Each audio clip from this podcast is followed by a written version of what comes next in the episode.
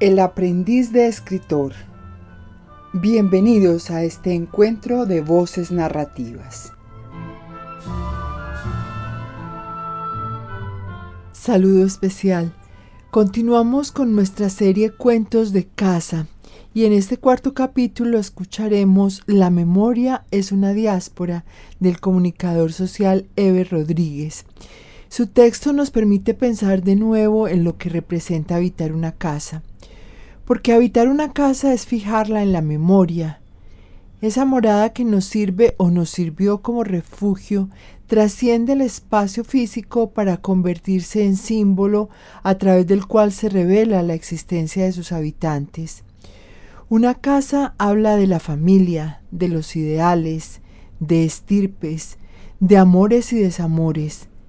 Las paredes de la casa son los testigos, muros que devuelven los ecos de las aflicciones y los júbilos. De ahí que la casa sea narrada de tantas maneras. Recordemos títulos memorables en la literatura como La caída de la casa Usher de Alan Poe, una casa melancólica, de paredes desnudas y ventanas como ojos vacíos, una casa con el nombre de sus habitantes, una mansión en estado de abandono como también lo están los personajes.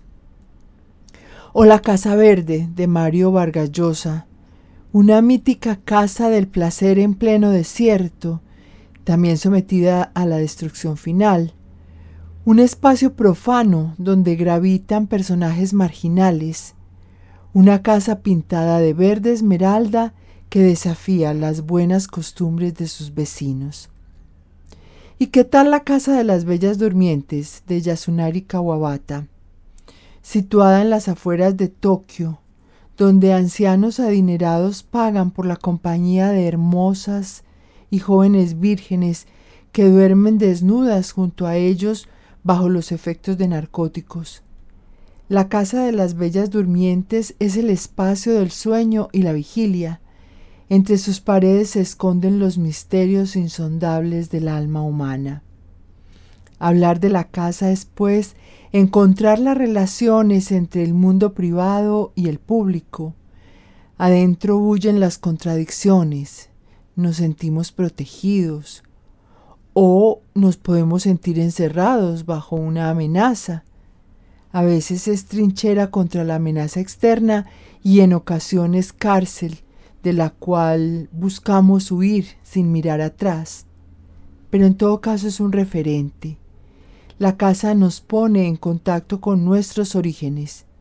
Parece que cada objeto, cada rincón guardase los recuerdos, y entonces siempre queremos volver, habitar los mundos posibles que hay en cada cosa, tomar de allí algo que nos devuelva a la infancia, a los momentos felices, a los seres amados.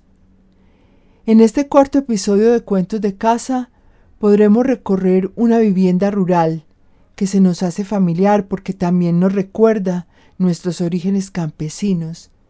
Es la narración que nos hace Eve Rodríguez de la casa de los abuelos, una reconstrucción a partir de una fotografía, un retorno en el que se confunden la realidad y la imaginación. Recuerdo a Eber en las clases de periodismo en la Universidad Pontificia Bolivariana. Fue mi alumno en un curso de radio, disciplinado, respetuoso y atento. Como sucede con esos encuentros académicos, el semestre termina y la conexión se pierde. Pero hay nombres que quedan en nuestra memoria, tal vez por sonoros, tal vez porque al pronunciarnos nos llega la imagen de una mirada, de algo que nos hizo comprender que había una sintonía con el otro. Volví a saber de Ever después por otros alumnos, porque su trabajo como fotógrafo empezaba a hacer eco en los espacios académicos y periodísticos. Por eso supe de su preocupación por lo testimonial, por los archivos y las historias de vida, Supe de su pregunta sobre las nociones de memoria y verdad. Ahora tengo que hablar de Eber no como mi alumno, sino como el docente universitario investigador, autor de obras audiovisuales y vinculado a diversos proyectos artísticos que se destaca por su talento y por el ojo agudo para captar la complejidad de nuestra historia. Como él mismo lo reseña en alguno de sus textos, mirar es una forma de sentir, y entonces busca las imágenes, no solo a través de la lente de su cámara, sino en la imaginación, y la recrea también con palabras. Así, en la memoria es una diáspora que les, que les compartimos hoy, lo acompañaremos a mirar desde el recuerdo que se desdibuja con el tiempo, esos pasos que desanda para llegar hasta los parajes de la infancia. La memoria es una diáspora. Una y otra vez intento revisitar ese lugar que alimentó mi infancia. Cierro los ojos para recrear imágenes y veo la casa al final de la vereda donde pasé mis primeros años de vida. Observo una fotografía en la que aparecen Bárbara, mi abuela materna, con sus siete hijos. Están sentados sobre una sábana en la losa de una terraza.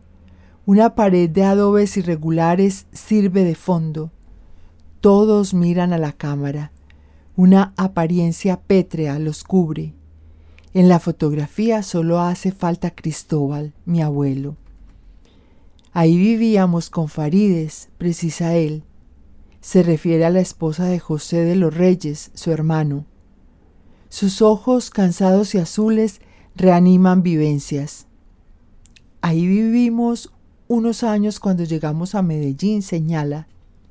Yo le enviaba dinero a su abuela para los gastos y el arriendo porque ya me iba un poquito mejor, pero le estoy hablando de años de mucha pobreza. Le pedí a mi abuelo recordar conmigo los paisajes de mi infancia, el lugar que él me mostró y me enseñó a nombrar cuando era un niño. Mi abuela interviene. Yo me mantenía aburrida ver esa cocina tan pequeñita, ese baño tan feo, yo me quería devolver para Sopetrán. Ambos se esfuerzan por reconstruir las imágenes de su pasado. Cierran los ojos y se pasan la mano por la cara, como intentando dilucidar los episodios, como si en la mente apareciera el carambolo frente al piso de tierra de su primera casa, las gallinas escarbando la hierba, el calor abatiéndolos sobre la mecedora. Aparece la cara de la tía Celia y el abuelo Tomás, las facciones finas bajo la piel cobriza de la abuela Matilde, la tía Tránsito llenando la casa con la potencia de su risa y la tía Coqui fumándose un cigarrillo. Aparece el terreno abandonado, bajo la sombra del mamoncillo por la amenaza filosa de un machete. Mientras pienso, mi abuelo pregunta, ¿Usted sí se acuerda? No, le respondo distraído. Arruga el ceño y continúa su historia. ¿Se acuerda de la casa? Asiento con mi cabeza. Si la ve ahora, la desconoce. Creo que está destruida. Da pesar verla, agrega mi abuela. Puedo señalar casi con exactitud los espacios por los que corrí con mis primos en la casa de Texas, y revivir el temor de pasear por la parte trasera de la casa y ver la huerta en la noche, los juegos prolongados entre la hierba y el agua, las caminatas al río, temer perder la vida sobre una bestia desbocada, el olor de los mangos maduros, el desprendimiento de un zapote que se abre, naranjado sobre la tierra dura. Recuerdo el rostro redondo, sonriente de mi tía Blasina, la capa de niebla que se divisaba desde su casa en la loma, el ganado que muge, el caldo de pollo que hierve en la leña, el grito en la noche de una gallina hurtada, el disparo seco de la carabina, los perros ladrando por los caminos de piedra, el ojo sin vida de un cerdo sacrificado, la espiral de fuego donde un escorpión se atravesó el aguijón, las aguas doradas del tonusco, los sapos aplanados contra el suelo, las llamas avivadas contra el mango grande, las avispas negras, la sombra amplia del tamarindo, la presencia incómoda de hombres armados, la tierra hurtada, la ciudad mezquina, los caminos de herradura, la tía Morelia apilando el maíz, las paredes tiznadas de la primera cocina, el cacao en cosecha, un huevo tibio en el armario,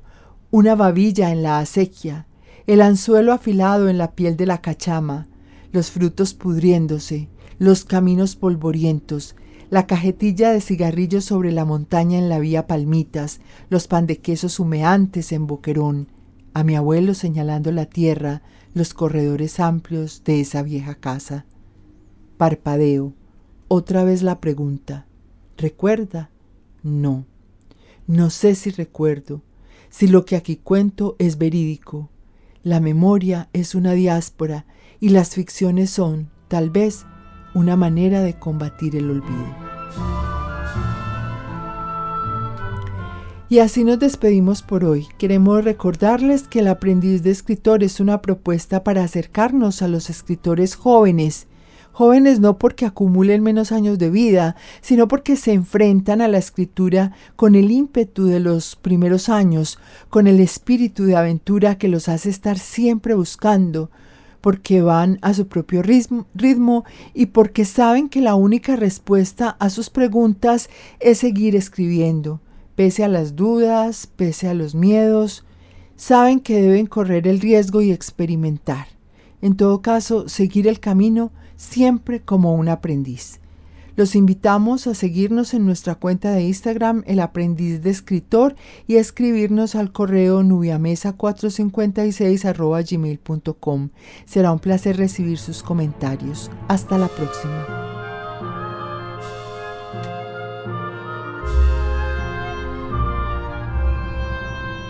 El aprendiz de escritor